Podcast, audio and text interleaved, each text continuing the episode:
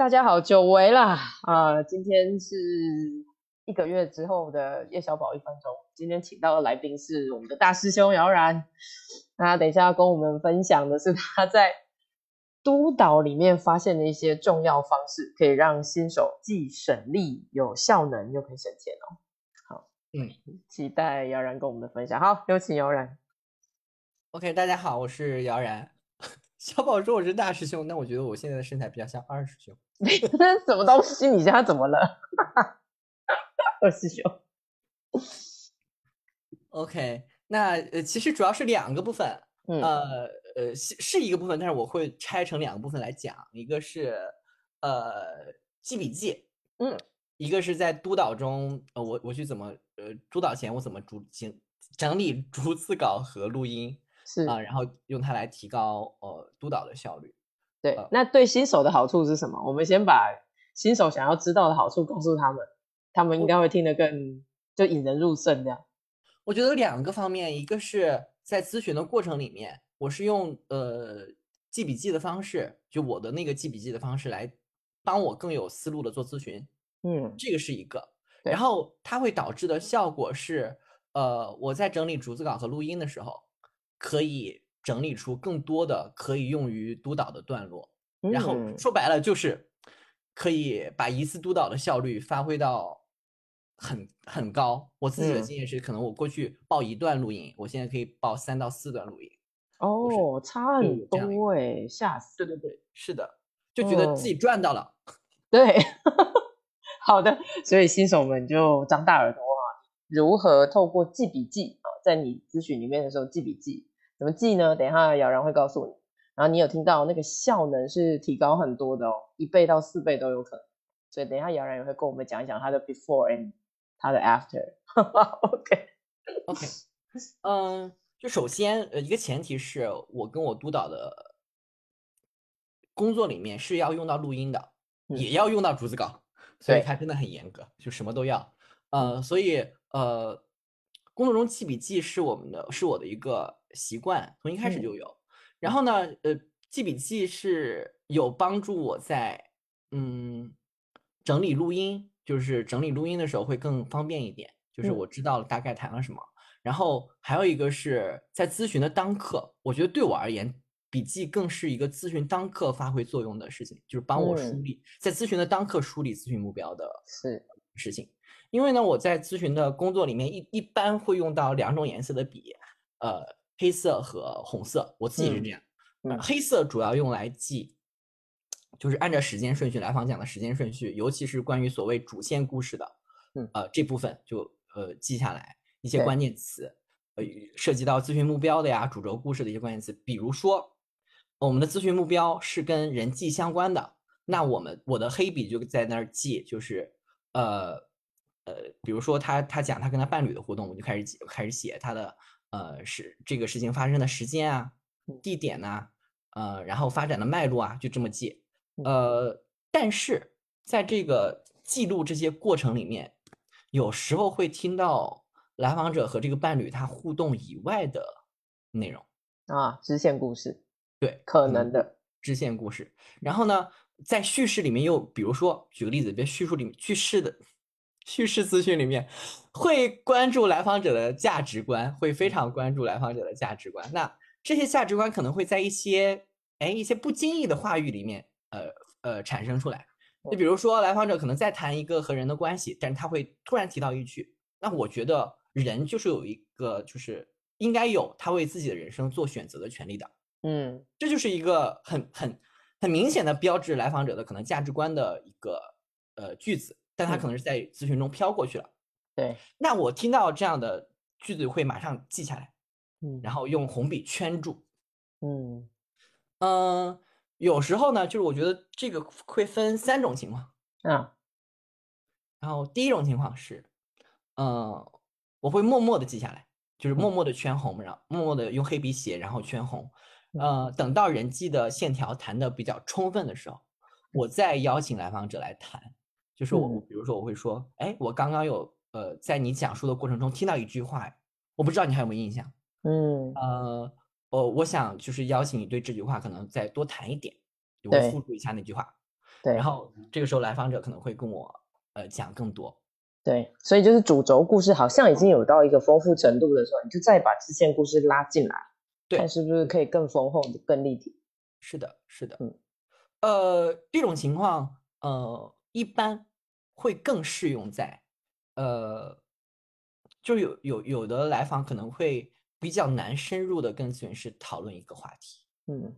很呃好不容易，比如说我们找到一条人际的线可以深入的谈，如果这时候突然来跟他谈他的价值观，嗯。很容易打断他的思路。嗯。所以我选择在他讲完人际的主轴，我们讨论完人际的主轴故事之后，我再提出我的邀请，嗯。这样会呃让这个咨询的呃更有脉络，然后来访者也不会特别觉得我的思路被打断了，所以我们呃就是他不知道我他来他接下来要讲什么，嗯，所以是。这是这种情况。还有第二种情况，嗯，第二种情况我就会说，呃，可能会在当刻帮来访 mark 一下那个呃他说的那句话，就是比如说，哎，我听到你说了什么什么什么，哎，呃，虽然我还想蛮多了解一点的，但我们还在谈人际相关的内容，我这里嗯。先嗯标记一下，然后晚晚点我们再呃思考或者具体谈，然。后我再继续回到主轴，回回我去问人际相关的线索。然后嗯。这种情况更适用于，嗯，怎么讲呢？对对对自己可能有思考比较多，或者说比较能把自己的经验呃凝练成一些呃场景和故事向我表达的时候，是。我这个时候说 mark 是让来访者心里可能有一个准备，就是我们我们待会儿可能会要谈什么样的内容，嗯没错，做一个呃标记和提醒，嗯是像预像预报一样。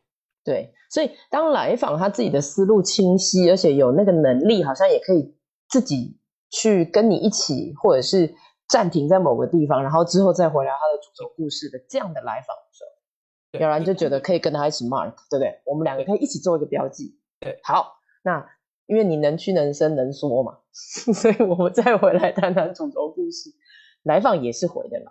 对，是的，所以要看情况。嗯。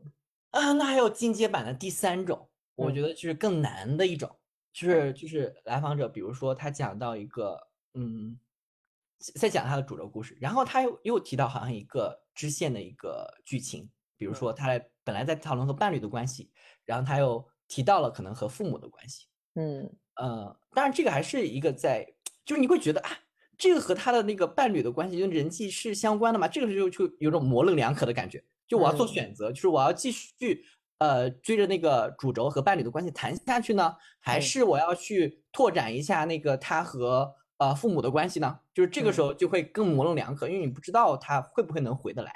是所以我会觉得这呃这个时候呢，嗯、可能嗯、呃会对咨询师的经验要求会更高一点。嗯，比如说我的督导当时有跟我提供一个方案，他当时有说是，他说你可以试试五分钟，嗯比如说你们去谈一下那个所谓的支线故事嗯，如果呃快到五分钟时间了，你发现这种这个这个故事离主线故事实在是偏差很远。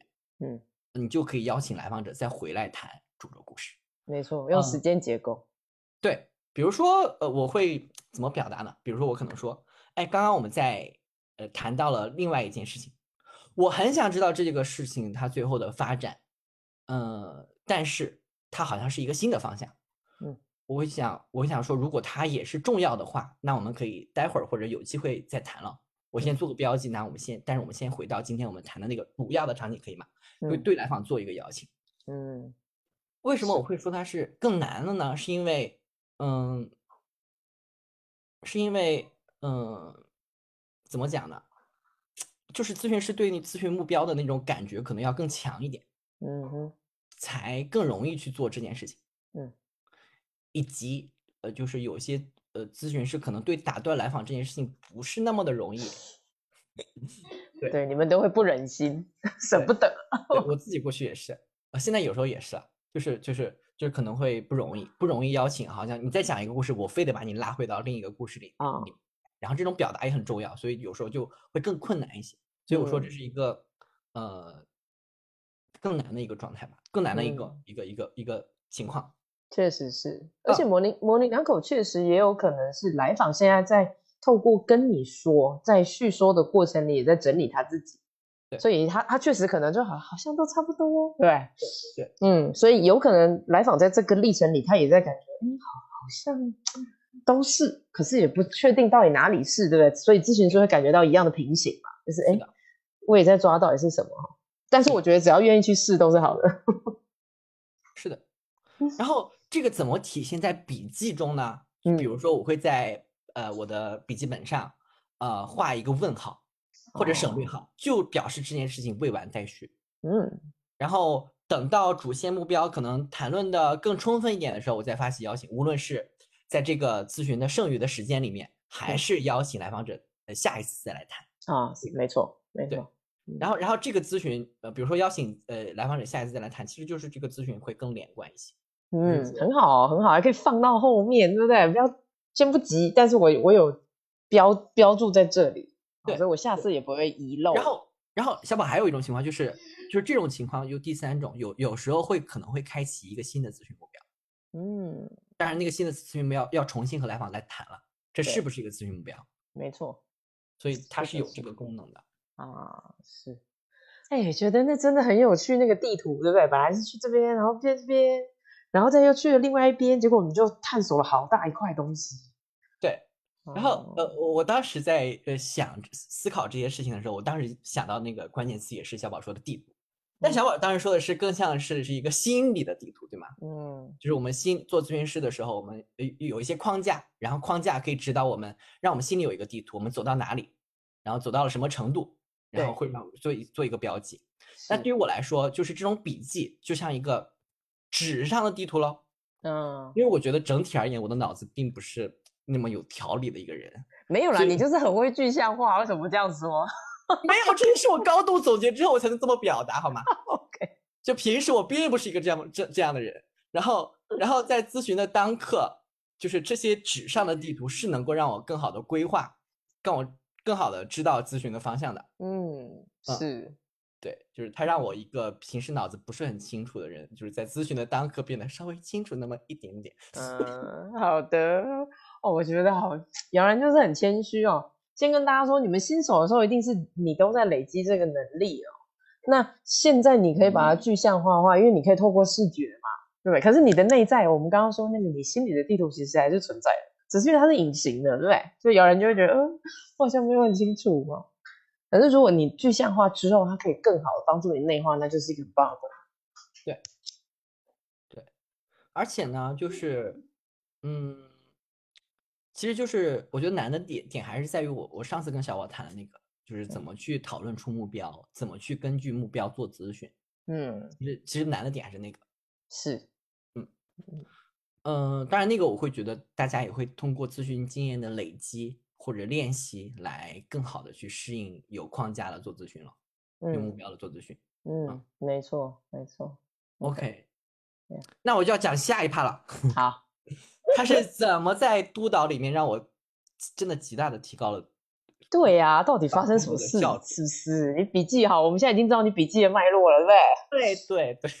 然后呢，就是呃呃，真的是笔记记好了，呃，能够给我的督导效率打下很好的铺垫。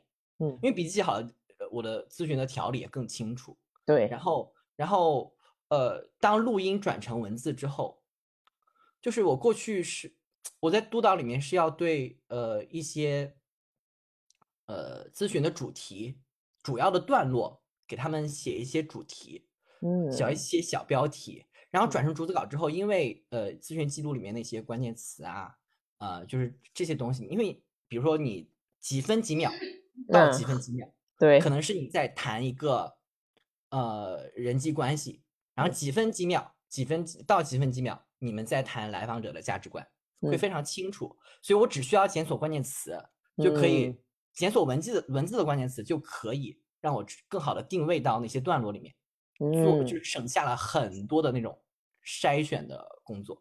对，那就显然你的逐字、你的录音跟逐字稿做得很好啊，对不对？然后对你的笔记，所以果然一步一脚印啊。呃，然后 有了这些区分的时候，我就会呃对那些呃呃那个那个那个主要的资讯段落去命名它。嗯。我自己把它分成两种，两种命名的方式，一种命名的嗯方式叫做主题式的，嗯，呃，主题式的就是呃，比如说这个小标题可能是呃人际，然后破折号啊、来访者和某某人的互动，嗯。或者是呃来呃来访者谈论的价值观，然后破折号和公平有关的，嗯，或者是来访者谈论学习成绩对自己的影响，就这样小标题，这个，是主题式的。嗯。还有一种是技术式的，嗯，因为在叙事里面有非常具体的技术，比如说 remembering，嗯。因为我可能我的小标题就可能是来访者和某某人的 remembering，对，然后或者是外化，比如说我那个标题可能就是呃我外化来访者评价自己的声音，哦对，那真的很清楚啊，非常清楚。对，非常清楚，嗯，然很棒很棒理，出这些重要的段落之后呢，我会开始重新听我在咨询中的提问，嗯因为叙事是非常非常非常注重提问的。嗯，然后小宝的课叫什么来着？问话课对吗？谢谢你，每次都帮我植入性行销，就是问话课也是提问嘛，对不对？是的，真的啊就是就是就是呃，就是我会更有空间来思考我的提问有没有达到效果。然后呃，比如说我会更关注我的录音里的语气啊，嗯我的用词呢，我的嗯句式啊，这些可能嗯都会关注到。然后小宝刚刚有邀请我说，有说让我去谈一下啊、b e f o r 嗯 e before 就是呃一团乱麻。这么简单吗？其实我我我我需要花很长的时间来整理我的咨询的段落，嗯，对，对我来说是极大的消耗。如果咨询目标不清晰的话，它就会嗯混在一起。嗯啊，你很难拆分出来，你你也很难知道你的提问有没有达到你的目标的预期，因为它混在一起嘛，是所以，就很难很难去区分。对，呃，但是当有了这个空间的时候，就可以去觉察更多的细节，就比如嗯。说，我觉得语气在我刚刚提到的那个用词啊、语气啊、句式里面，语气是最难察觉到的，因为它没有嗯。办法通过文字的形式表达出来。哦，对，没错，对，没错所以在呃，我举个例子，就有一次我的督导可能就会提醒我，他他就他说，要然我看你这个只是看文字，我觉得没有问题，提问没有问题，嗯。但是如果结合你的语气，我就觉得你在咄咄逼人，啊，就听起来很凶。嗯然后在这种呃这样的氛围底下，呃，就很容易陷入到一个咨询师和来访者对抗的状态。嗯你有你的观点，我有我的观点，然后大家据理力争，然后提问本身是我们想让来访者有更多的空间来思考，但其实这种对抗就会让这种情况适得其反。嗯，是诶，所以我觉得你可以这么细致，你会觉得你已经从平面变三 D 立体，对不对？声音的感觉，啊、咄咄逼人。我们不是要合邀请合作吗？怎么变成对抗？是不是？对不对？所以你看，从平面具象化，在你好认真哦，还回去听，对不对？听完之后，还可以让自己标志一下，哦，这个语气下次要注意，嗯我觉得小宝就是细琢。我觉得 关键是，如果是很乱，就是我整理那个第一步，我区分就很费时间，对，呃我就很难有空间，我又或者说很难有耐心再去听具体的。对啊，你自己都会觉得哦，已经够累了，对不对？对好了好了可以了可以了，赶快。因为我过去可能两三个小时就整理出一大一段一段的录音，嗯然后给嗯督导，我们去听去去去讨论。对因为我实在是已经在前面那一步已经花了太多的力气。对啊，对啊，而且还要面对自己，如果某些部分又做不好，又很挫折，对不对？对就觉得啊，赶快不要再听这一段，可以了。然后，然后在呃，在这样呃，比如说我刚刚那些反思，比如说呃，我后来可以在自己的录音里面，我自己会有这个觉察之后，我就开始听我的录音里面有没有这种呃状况出现。就比如说我听到了某一段录音，我感觉到我自己在咄咄逼人，陷入了和来访那个 battle 的那种状况里面，我就会在那个呃呃逐字稿的那个提问后面，就那嗯。一句的提问后面，就可能写写下那些简短的话，比如说语气咄咄逼人，陷入 battle，没有达到效果。哇塞，哎，你真的都这么能面对自己，是不是？你不会觉得说，哎呦，赶快划过，假装没有听到。一开始会有了，时间长了，反正你会发发现，如果不给督导听最差的录音，怎么怎么去么提高自己的？对 只，只让他夸自己嘛，有什么用？哇，我觉得你已经跨过好多东西了，很好很好。哎，这个还可以哎，自己就这么直接斩钉截铁写在那给自己看。对，然后然后然后呢，就是呃，为什么他会提高呃督导的效率呢？就督导看到你这些思考的时候，或者你在咨询的当呃督导的当刻，你也会谈论到这些思考。嗯，其实督导做的事情就会更简单一些。嗯，他需要做的是查缺补漏和订正。对，比如说有一些地方是我没有没有想到的，督导可以补补一下嘛对，嗯，或者说有一些是我想的，可能有一些不太不太准的地方，或者怎么嗯样。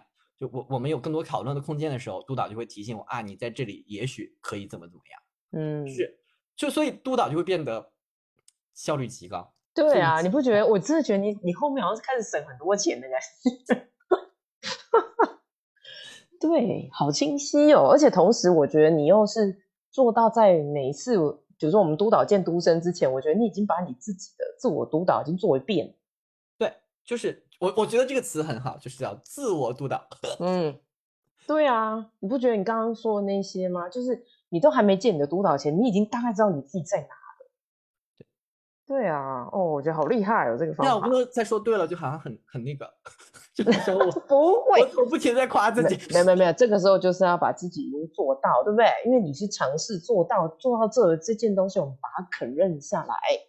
嗯，好的好的。对，因为这就会变成你内在的基石，它就会很扎实啊。对啊，对，就是呃呃，我刚刚就在说，其实呃，首先就前一步我们有咨询的呃呸，有目标的做咨询这件事情就不容易，带着目标去做咨询这件事情不容易。对然后有意识的把那些呃思路变成纸上，变到呃逐字稿上，变到录音里面，更不容易。我觉得是需要一个适应的过程的。对，嗯，然后，然后我觉得，呃，但是就是，就一旦这个方法能成，就真真的是能够能够省钱和提高效率的。对啊，对啊，而且一开始你在那个摩擦力就是挫折感那么大的时候，你还愿意这样逐步把它做过来，才能现在这样精修。你不是说你大概花了多少三到四个月对做到这样，对不对？对，真的要要要但是，但我说三三到四个月，可能是我有意识的在，在比如说在在在修改，呃，就是订正一些我在咨询中的提问了。或者说我嗯有意识的在那样记笔记了，这个过程可能需要三到四个月。我觉得前面那个会，呃，可能会更长一点，就是有有，嗯就是我刚刚说的，就是有有思路的去做咨询这件事情，有有对目标做咨询这件，可能可能需要更多的咨询经验来填充了。OK，所以如果新手 copy 你的做法的话，他们其实自己也会经历过这些脉络线条，对不对？就是对整理思路，可能一开始还是会很混乱，对或说哦，怎么怎么这么多东西，然后还要再把刚刚你说的那些东西具象化嘛，对不对？自己尝试用自己习惯的方法株洲，然后支线，然后再自己标一下现在使用的是什么样的技术，大概在哪边。不过最重要的是前提是目标是什么。是的，嗯，哦，哎，小宝，为什么我今天，呃，真的我分享这个的欲望其实很强，呃，是因为呃，我去做了一些和朋友之间算是实验吧，因为我一嗯。开始觉得这是我自己的方法，对然。后我也把这个方法去呃告诉了一些朋友，或者分享给了一些我的咨询师朋友，呀然后然后会发现真的会提高效率。嗯已经有人在使用了，是不对，是？真的有人在使用了，就是可能也也可能，我觉得不不至于很快的到我我一节里面能够听三四段录音，但是至少他们这个也会反作用，就是当你有这些思路的时候，也会反作用去让你去更更有思路的做咨询，就当你有嗯这些意识的时候，所以就是相啊辅相成的。对，真的是，真的是，我觉得这个实在是很重要，就可以把自己的东西，然后再出去，对不对？别人可以复制，实验成功。对叮，这个感觉好好。哎，你那你下一步要记得哦，不管你告诉几个人，如果他们有用，你要收集他们的经验，再听回来看看他们自己是不是又修正到一些新的方法，然后就可以又可以加回原来的地图创建者，对不对？就是你，好的耶，嗯，真棒，真棒，太好了，对，嗯所以感谢姚然，希望大家新手在自己呃，无论是做咨询，因为我觉得其实做咨询对新手来说已经有很多内在的东西要过了，对不对？现在又还谈到督导哦，还谈到如果要做一个督导，你的前置作业的准备，对不对？你要平面的地图，你还要听声音哦，然后 还要声音一步步来，后面还要反思自己的这些声音状态。所以我觉得，其实在这个历程里，都是一次一次在面对你自己，无论是你很擅长的，或者是你的短板，对不对？弱点。是的，呃，我最后提醒一下吧，就是我觉得大家在无论是一个新尝试一个新的方法，或者说在用一个新的思路做咨询的时候，或者你当你对自己有更多的觉察的时候，我觉得一定会有很多的挫败。我刚刚分享只是一个我，就是可能走过了一小小小段小段路，然后有一些反思的时候，一个总结的状态。